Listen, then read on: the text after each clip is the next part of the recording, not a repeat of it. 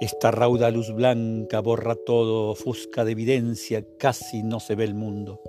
Soportaremos vacilante el embate de la dicha impensable, pero pon desmesura otra flecha en tu arco. ¿Quién pedirá razones del sexo de tu lenguaje si no está para ser dicha ni escuchada, ni escuchada tu palabra visible? Ningún temor, desigual alegría, te podemos hablar en pleno vuelo, entreabrir el silencio, mostrar desnudo el pecho vulnerado. Si calla tu hermosura, es que no hay expresión alguna en la toda presencia, tu golpe de marca nos devuelve a la tierra. Tu luz no ha vaciado el mundo, pero digamos algo, cargada hasta la boca pesa tanto como un silencio la palabra.